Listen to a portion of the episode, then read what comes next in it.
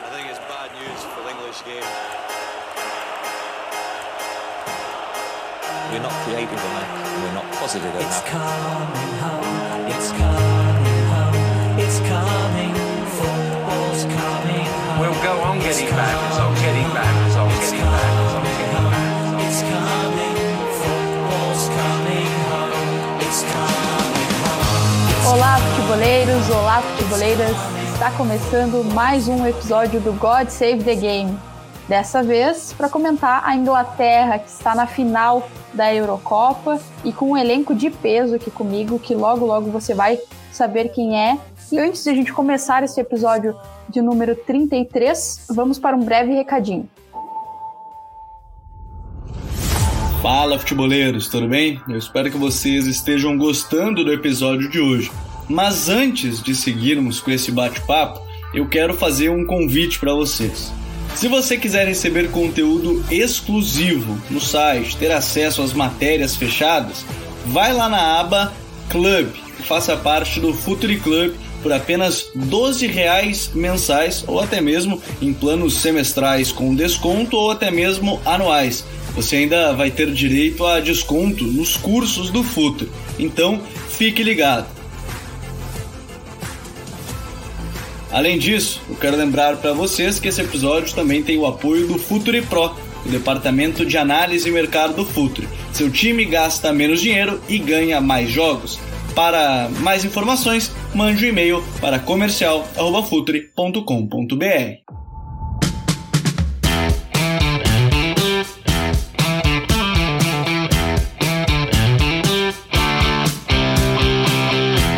Agora vamos ao que mais interessa aqui neste episódio número 33. A Inglaterra aí chega à final da Eurocopa, que vai disputar aí contra a Itália. E chega muito bem, né? Depois de bater a Dinamarca por 2 a 1 É a primeira final de torneio importante da Inglaterra desde 1966. E para debater esse jogo que foi contra a Dinamarca e também um pouquinho da final, comigo aqui um cara que já é da casa, já tá consagrado aqui no Futuri. Vinícius Dutra, seja bem-vindo. Fala Michele, olá Em- Emanuel, Caio. É sempre um prazer estar aqui de volta, participando do, do podcast. Participamos lá logo do início né, da, da campanha da, da Inglaterra na Eurocopa. E, e agora temos aqui a, a Inglaterra como uma finalista e com uma trajetória bastante interessante, que, a gente, que tem bastante conteúdo para a gente poder analisar.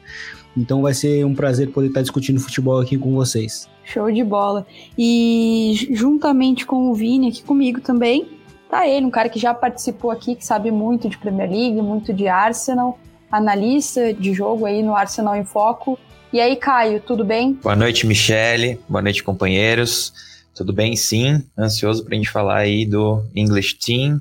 Ansioso porque it's coming home. It's coming home. E é isso que eu quero saber também de ti, Emanuel Vargas, nosso estreante aqui no God Save the Games. Primeiro, seja bem-vindo, né? E já vou dizer, volte sempre também.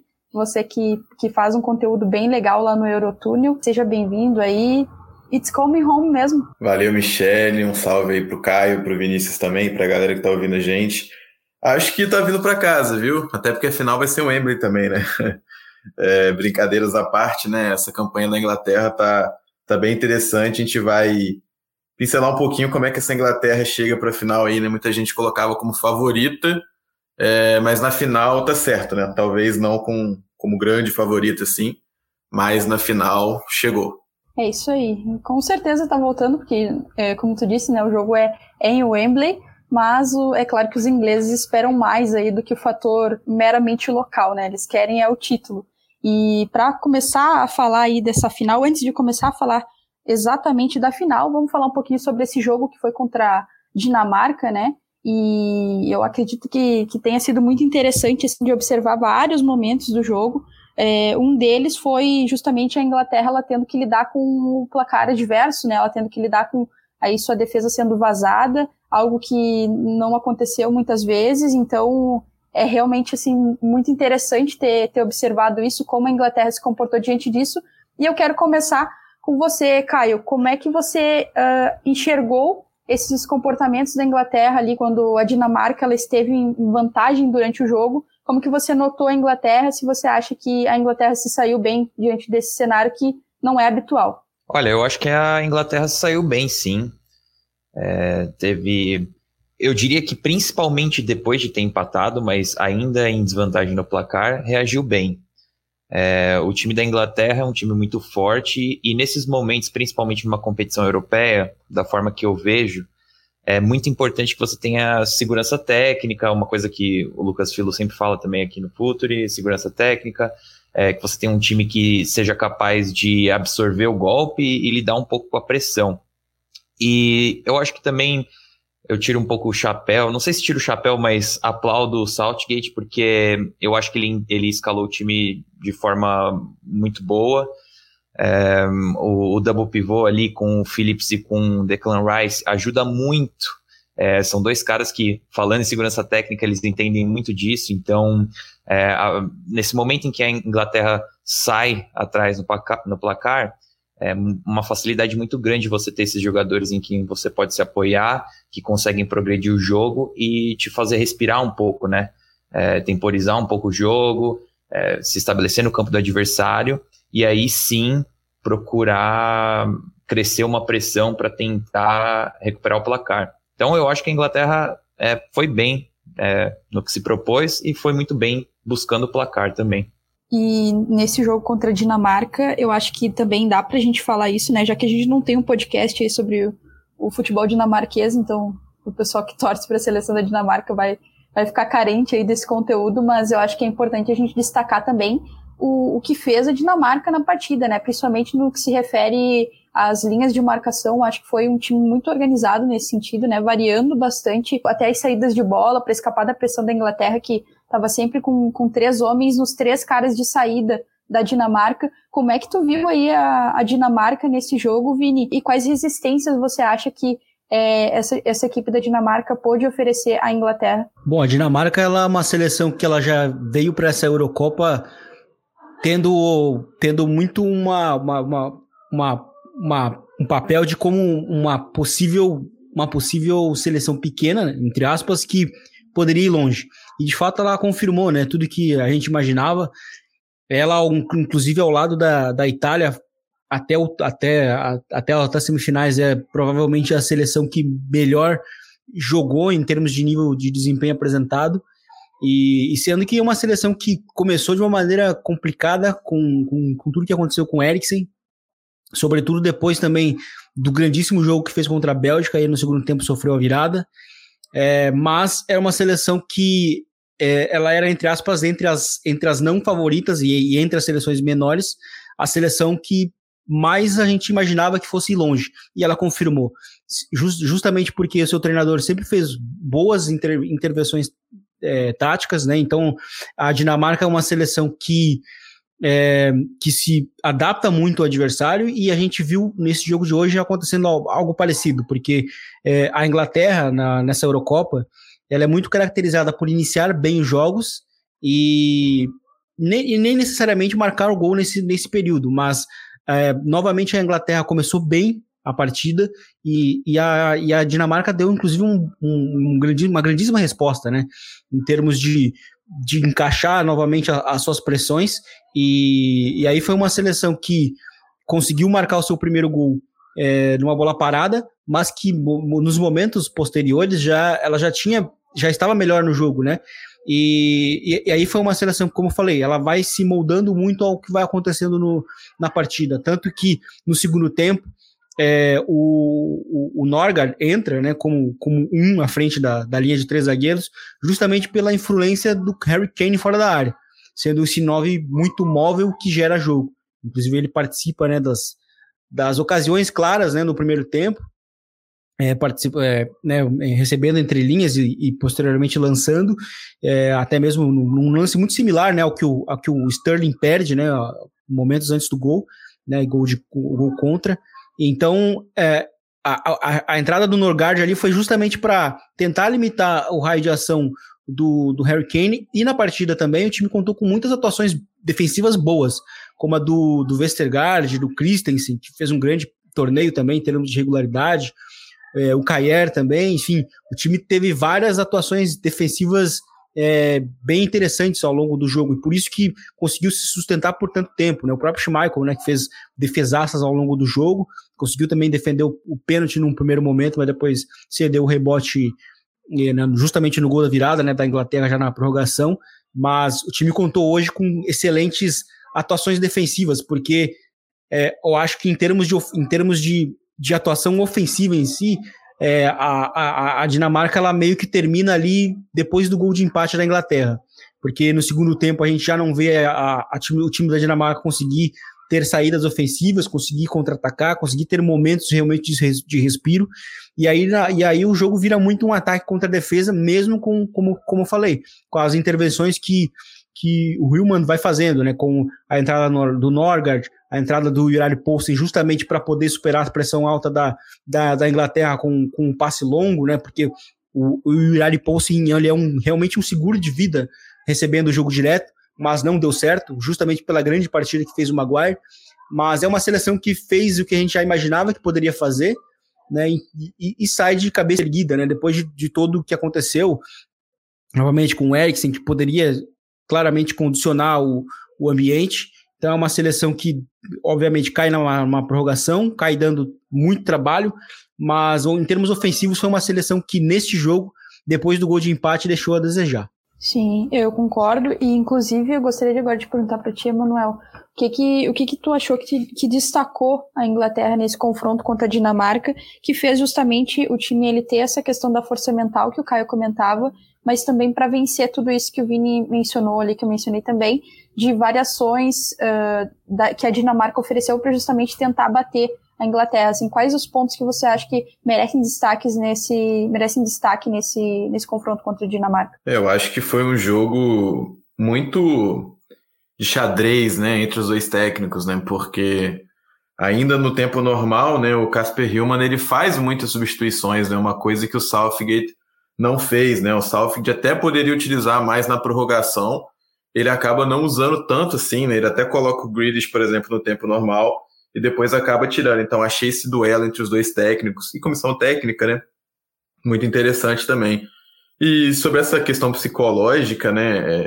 É, é algo que já vinha sendo trabalhado pela comissão técnica da Inglaterra também, né? Tem até uma reportagem do The Athletic que eles falam, né? Que existiram conversas entre os próprios jogadores sobre como seria se a Inglaterra se encontrasse numa situação adversa né, nessas semifinais e ao longo do torneio também, né, no caso, sair atrás, né, não tinha sofrido gol, o Pickford inclusive bate o recorde né, do Gordon Banks de minutos sem tomar gol, então a Inglaterra já vinha trabalhando isso né, com os jogadores, o Southgate, Southgate com os jogadores também, participação de, participação de psicólogos, então acho que a Inglaterra ela conseguiu contornar isso muito bem, tanto que oito minutos depois de sofrer o gol, né, o gol de falta do Damsgaard, ela já consegue empatar e, colocar um, um, pouquinho de calma. Né? Eu acho que a Inglaterra soube segurar a partida para não deixar esvaídos do controle das suas mãos. Né? Acho que é algo que, por exemplo, contra a Croácia na Copa de 2018, é, na eliminação, né, a, gente, a gente viu isso acontecer também. Então,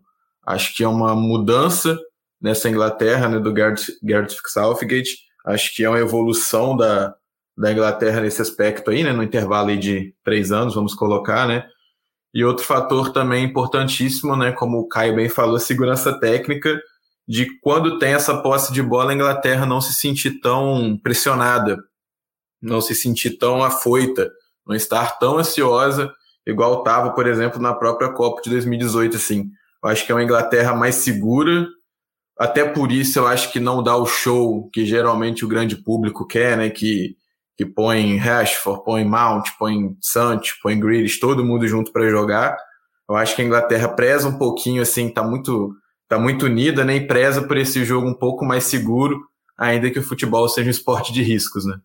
É, inclusive essa parte das substituições, eu acho que elas contaram muito a favor da, da Inglaterra, né? E o, e o Southgate talvez ele tenha aí seja um dos técnicos que melhor explorou isso, né? Que melhor é, conseguiu variar e tentar usar melhor o banco de reservas. Eu acho que hoje que teve a situação de prorrogação, que até comentava com o Vini antes do jogo, né? Que é um, um desperdício, né? Porque é realmente muito desgastante para os atletas. É, mas no fim a Inglaterra ela precisou muito dessa prorrogação e, e a gente e a gente não sabe como que seria se tivesse ido para os pênaltis, considerando que era é, Schmeichel versus Pickford. E, mas eu até quero entrar nesse tema, nesse, nessa parte de, de goleiros, assim. É, poderia ser completamente diferente para a Inglaterra se, se fosse para os pênaltis, né, Caio? E eu gostaria de te perguntar justamente sobre isso. Você que é um cara que acompanha aí é, essa parte referente a goleiros, que a gente até falou sobre isso em outros podcasts. Se o Pickford tivesse usado melhor a, a gravidade a seu favor, ele teria pego aquela cobrança do, do? Olha, é, é uma questão bem, bem é, peculiar, porque o Pickford, na minha opinião, ele é bem constante é, no, no que tange futebol de clubes, mas ele parece se transformar um pouco na seleção, né? Apesar de ainda ser afoito, no jogo de hoje a gente viu ele rifando a bola em diversas vezes, até com os próprios zagueiros apontando para ele ali, o Maguire, Stones falando, é, toca aqui, toca ali, e ele não se sentia seguro de prosseguir nas jogadas pelo chão, muitas vezes. Mas, é, independente disso, ele se mostra um pouco mais, é, ainda assim, um pouco mais seguro na seleção. Não sei se seguro, mas ele, ele performa bem. É, talvez é, seja um futebol de menos chances, é, um pouco mais travado e ele acaba se destacando nos momentos em que precisa. É, com certeza seria interessante ver essa disputa com o Schmeichel, porque o Schmeichel é muito bom goleiro, muito, muito bom goleiro e também vem de uma temporada muito boa com o Leicester. Então é, é difícil, porque ao mesmo tempo em que a Dinamarca teria o melhor goleiro na disputa dos pênaltis, é, a Inglaterra teria os melhores batedores, né? Vamos colocar assim. É, ok, a Dinamarca tem Royberg, tem bons caras para bater pênalti também, mas a Inglaterra é um time de muita qualidade, então seria bem interessante. Infelizmente a gente não chegou a esse ponto, é, mas tocando um pouco no assunto da cobrança de falta, realmente é, eu, eu indico para todo mundo que quiser mergulhar um pouquinho mais nas análises dos goleiros, o perfil do John Harrison no Twitter. Eu vou até compartilhar no meu perfil pessoal, se o pessoal quiser dar uma olhada depois, porque é um cara que discute bastante sobre técnicas de defesa e também sobre é, decision making, né, no caso, a tomada de decisão dos goleiros na hora de defender. E ali, naquele momento da falta, é, o Pickford, eu, eu pessoalmente acho que a falta foi muito bem batida, tá? É, eu não sei o que os companheiros acham, mas eu acho que foi uma falta muito bem batida e seria difícil de qualquer forma para o Pickford chegar nela. Por mais que ela não tenha sido lá onde a vovó guarda o biscoito, lá no cantinho, mas ela foi bem alta, foi bem forte também, bem rápida. Mas o Pickford indo com a mão com a mão direita na bola, que é a mão do lado onde a cobrança foi, ele tem que lutar contra a gravidade para conseguir levantar o braço dele e, e, tentar espalmar a bola. Então, isso, é, a maioria das pessoas pensa que ah, esse, goleiro, esse goleiro é espalhafatoso, por isso que ele faz a ponte invertida, mas na verdade, no que diz respeito à melhor, a melhor técnica para conseguir salvar esse tipo de chute, que é um chute mais alto, em que o goleiro precisa fazer uma ponte, na maioria das vezes a mão invertida, então no caso dessa cobrança do Pickford, a mão esquerda seria melhor para ele conseguir espalmar, porque é uma mão que vem no movimento lateral ao invés de vir no movimento vertical. Então ele não tem, ele consegue chegar mais rápido na bola e não só chegar mais rápido, como chegar com mais força na bola.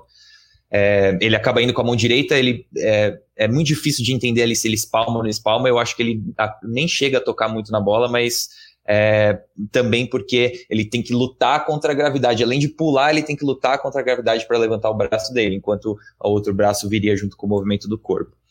Mas eu vou compartilhar é, a análise do John Harrison, que claro, já, já analisou esse lance do Pickford na, no Twitter também, para o pessoal que quiser entender um pouco mais. Então, e se tem uma coisa que a Inglaterra usa a seu favor aí, que não é como a gravidade para o Pickford, é a questão do mental. E aí eu já quero falar um pouquinho mais sobre a final com, aqui com vocês, e aí tem uma impressão minha aqui nessa, nessa pergunta, daí vocês fiquem livre, livres para concordar e discordar, mas eu quero começar perguntando para ti, Vini.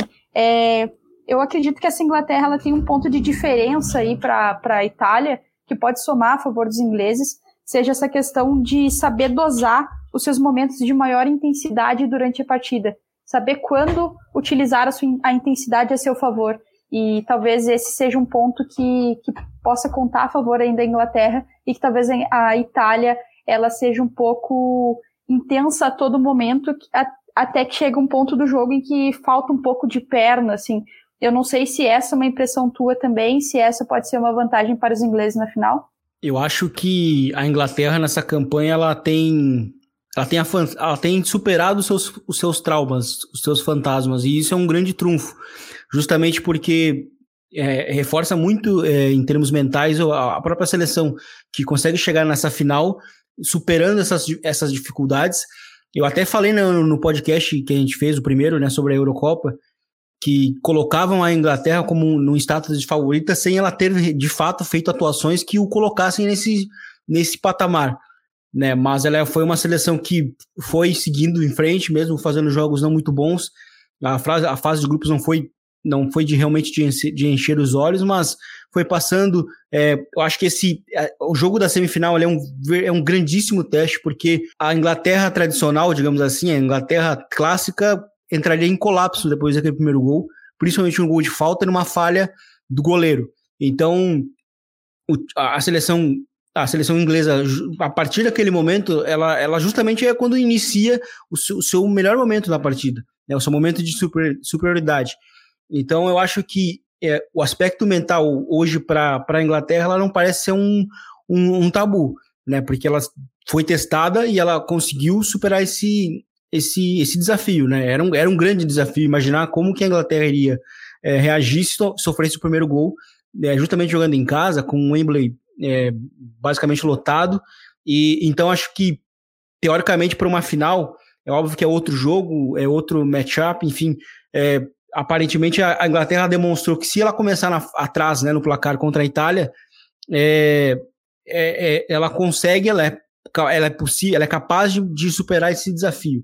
Só que a Itália, né, também na semifinal, ela também demonstrou isso, porque o primeiro tempo da, da Itália contra a Espanha foi, foi bastante fraco, né, foi bastante ruim, e, e só que no segundo tempo a, a própria Itália se, se adaptou, né, que foi justamente recuar essas linhas, já que estava cedendo muito, muito espaço né, atrás, das, atrás das costas dos seus meio-campistas, né, porque estavam marcando é, a homem, né, os jogadores da Espanha, e, e justamente para tentar reduzir esse espaço, para defender o espaço, a Itália do segundo tempo foi uma Itália é, mais, é, mais passiva defensivamente, utilizando muito a altura do Busquets né, como uma referência de onde ela ia se posicionar em termos a partir do seu bloco defensivo e, e buscando muitos contra-ataques.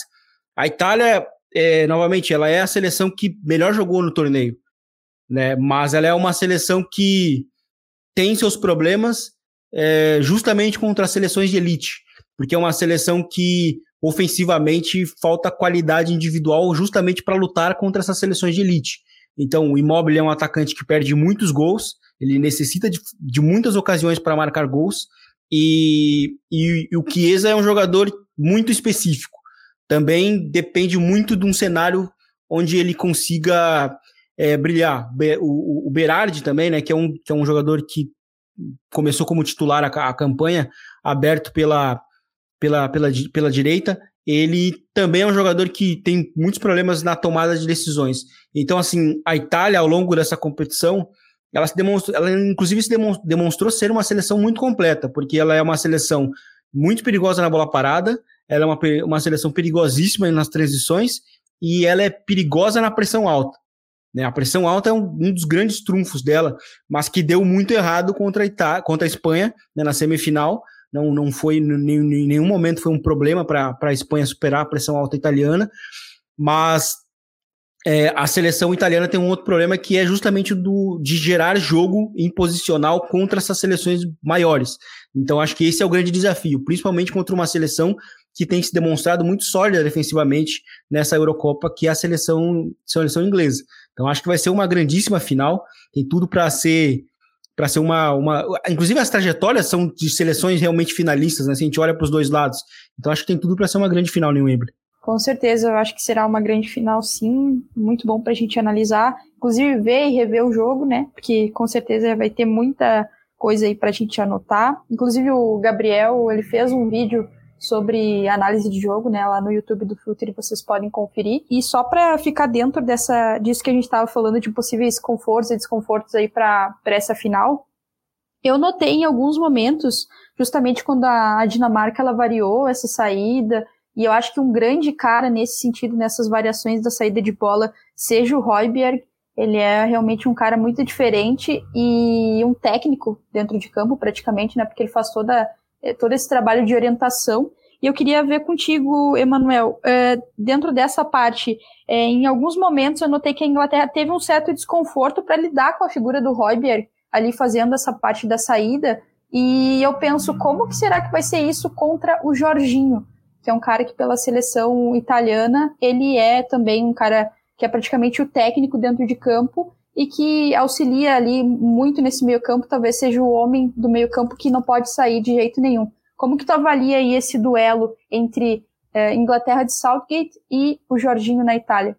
É, com o Royberg, né, ele faz tudo no meio campo da Dinamarca, né, ele funciona como 5, como 6, como 8, né, ele, ele consegue fazer todas essas funções dentro de uma única partida, né, quando acaba entrando no Orgar, então ele até ele até faz mais ainda o papel um pouquinho mais ofensivo também pela partida, assim, até pelo que pedia. A Dinamarca, ela, ela tentou chegar ao gol da, da, do desempate, né? Não da virada, né? Mas do desempate de fazer um 2 a 1 ainda tentou. É, a Inglaterra teve um pouco de dificuldade mesmo com o Reiberg, né? Eu concordo na, na sua leitura, Michele. É, com a Itália, eu acho que fundamental vai ser a partida do Declan Rice, né? Uma partida que hoje talvez ele não foi tão exigido assim nessa questão de marcação, né? até porque a Dinamarca ela ficava pouco tempo com a bola em determinados, principalmente no, no, no, último terço, né? no, no campo da Inglaterra, assim, a Dinamarca procurava definir a jogada um pouco mais rápido. Assim como a Itália tam, também tem de característica, né? Mas a Itália tem o meio campo muito técnico, né? Verratti, Jorginho. Então são jogadores ali que conseguem fazer essa bola circular um pouco mais. Então, uma partida do Declan Rice, ele podendo adiantar um pouco mais, grudando nos meio-campistas italianos, né, principalmente no Barella, que eu acho que vai ser um jogador que pode atrapalhar bastante a vida da Inglaterra, assim, principalmente se for nesse esquema 4-2-3-1, né, que o Southgate estava usando ultimamente, né? A gente pode até discutir depois se Southgate vai, né, com o seu esquema com a linha de três ou vai preferir uma linha com quatro defensores atrás. Acho que é um mistério, né, que vai ter para essa, essa grande final aí. E também acho que para segurar né, o Jorginho, esse ímpeto da Itália de construir desde trás, o Mason Mount vai ter que ser mais ativo também no sem bola dele, né? O Harry Kane já é muito ativo, né? É, mas o, o, o Mason Mount eu acho que também vai ser um jogador importantíssimo com esse intuito, né, de segurar um pouquinho mais essa construção desde trás da Itália, assim, eu acho que é, ele costuma cair muito pelo lado esquerdo, né, então, às vezes até ficando muito junto com o Sterling pela esquerda, acho que pode ser um jogador vital aí nessa, nessa final da Euro. É, o Mount é diferente, né? E ele pode provar aí que ele é ainda mais diferente nessa final.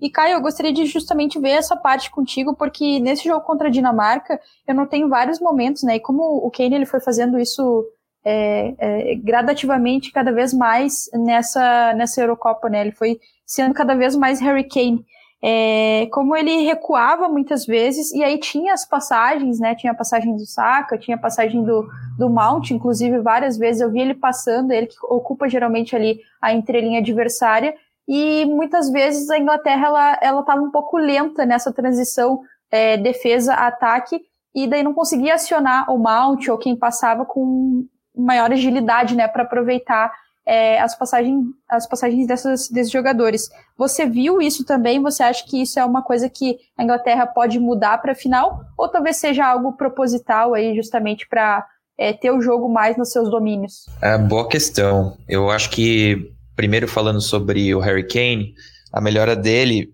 na minha percepção, tem bastante a ver também um pouco com o time da Inglaterra ter se soltado é, a competição foi passando, o time foi ganhando um pouco mais de entrosamento. A gente sabe, é, futebol de seleções é, é difícil, né? Os jogadores não têm. Eu acho que até o Vinícius comentou sobre isso no episódio que vocês falaram da Inglaterra, o último episódio que vocês falaram da Inglaterra, que é difícil a expectativa criada, porque ótimos jogadores. Harry Kane é excelente. É, todos esses jogadores mencionados são excelentes, mas pouco tempo para treinar, né? Pouco tempo para desenvolver essas dinâmicas. Então, é, com o passar do tempo, acho que ele se soltou também. É, é, toda uma responsabilidade nas costas dele, é um dos líderes ali. É, até em idade, se você for pegar, tirando o Henderson, o Maguire ali, talvez o Harry Kane já, já, já esteja seja o quarto ou quinto jogador mais velho, ou talvez o melhor jogador da seleção.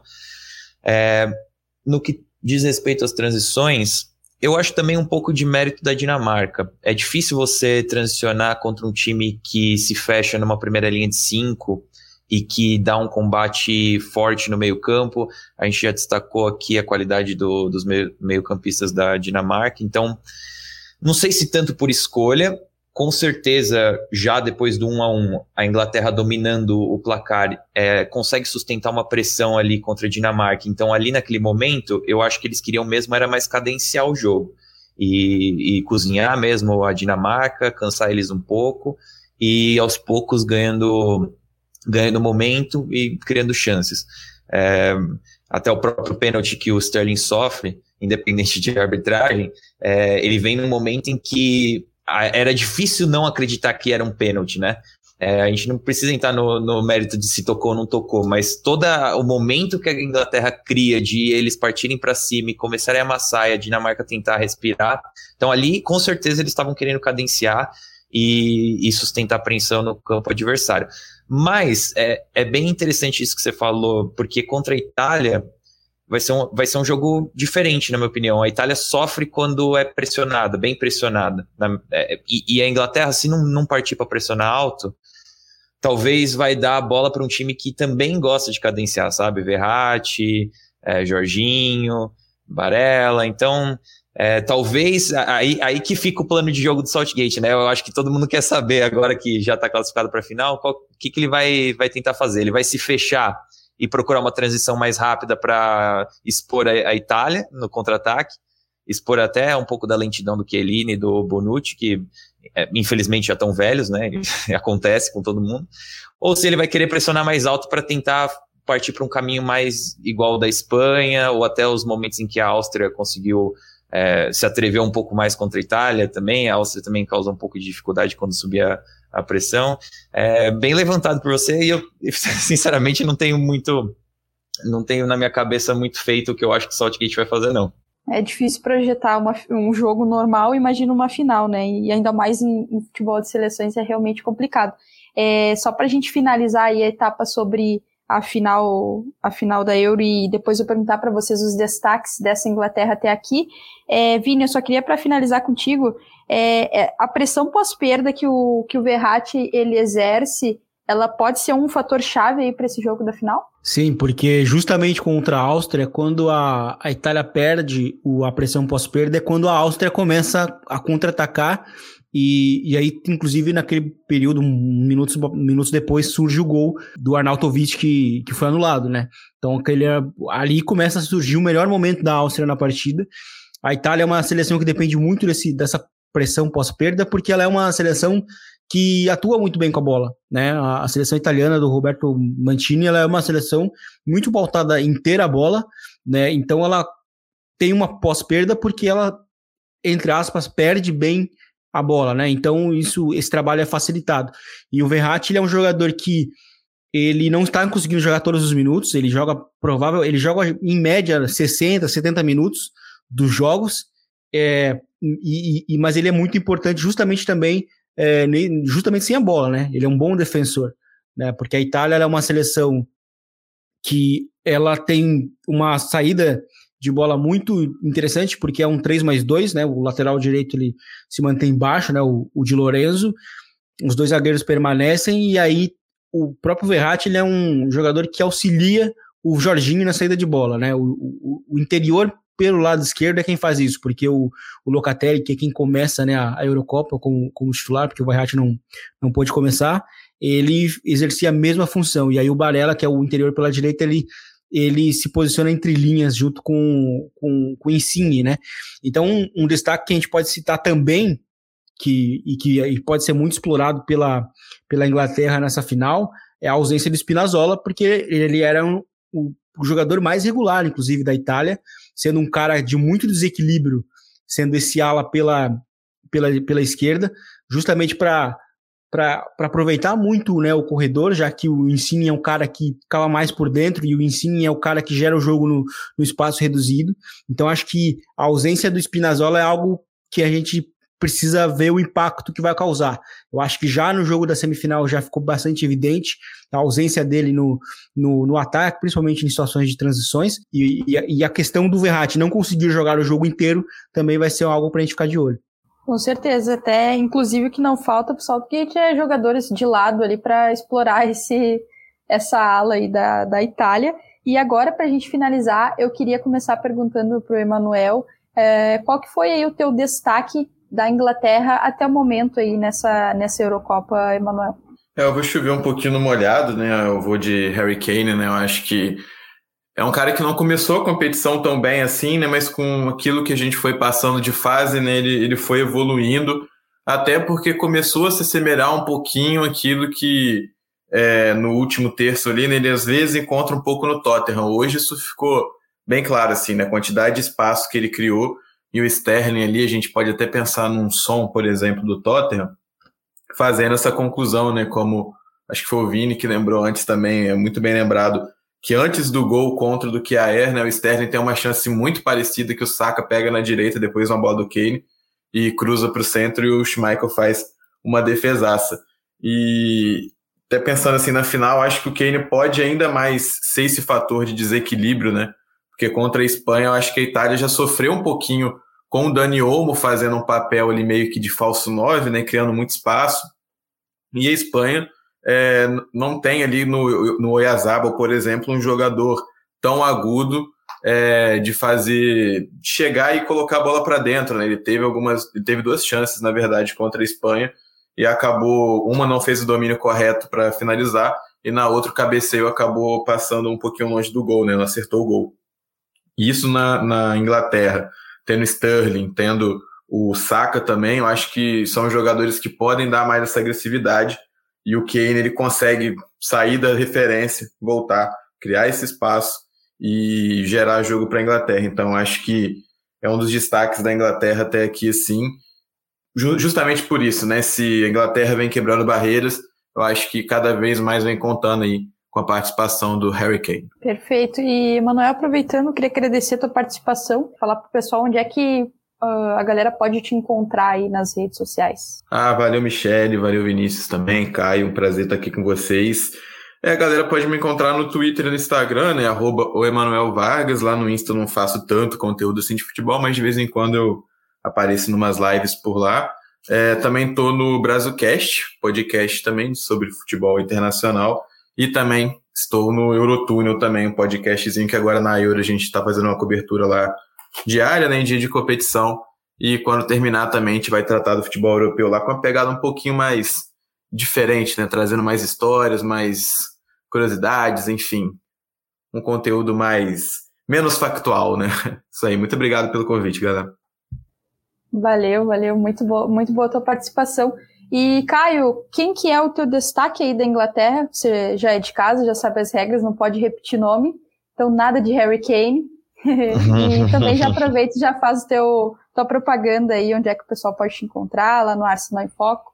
Olha, o meu destaque da competição vai ser o Calvin Phillips, é, da Inglaterra, né, no caso. Porque é um cara que, bom, ótima temporada, ótimas temporadas com o Leeds, né, é, mas agora numa competição europeia, se estabelecendo no que talvez seja o setor mais importante do campo, é, que ajuda defensivamente, ajuda ofensivamente, ajuda no ritmo, né, no mental do time. E é, não só isso, como também tomando lugar, tomando entre aspas, né, porque estava lesionado, mas é, tomando lugar do, do Henderson, que é talvez o maior líder da seleção. Inclusive, quando entrou, não foi o Phillips que saiu, foi o Rice. Então, o Calvin Phillips é meu destaque.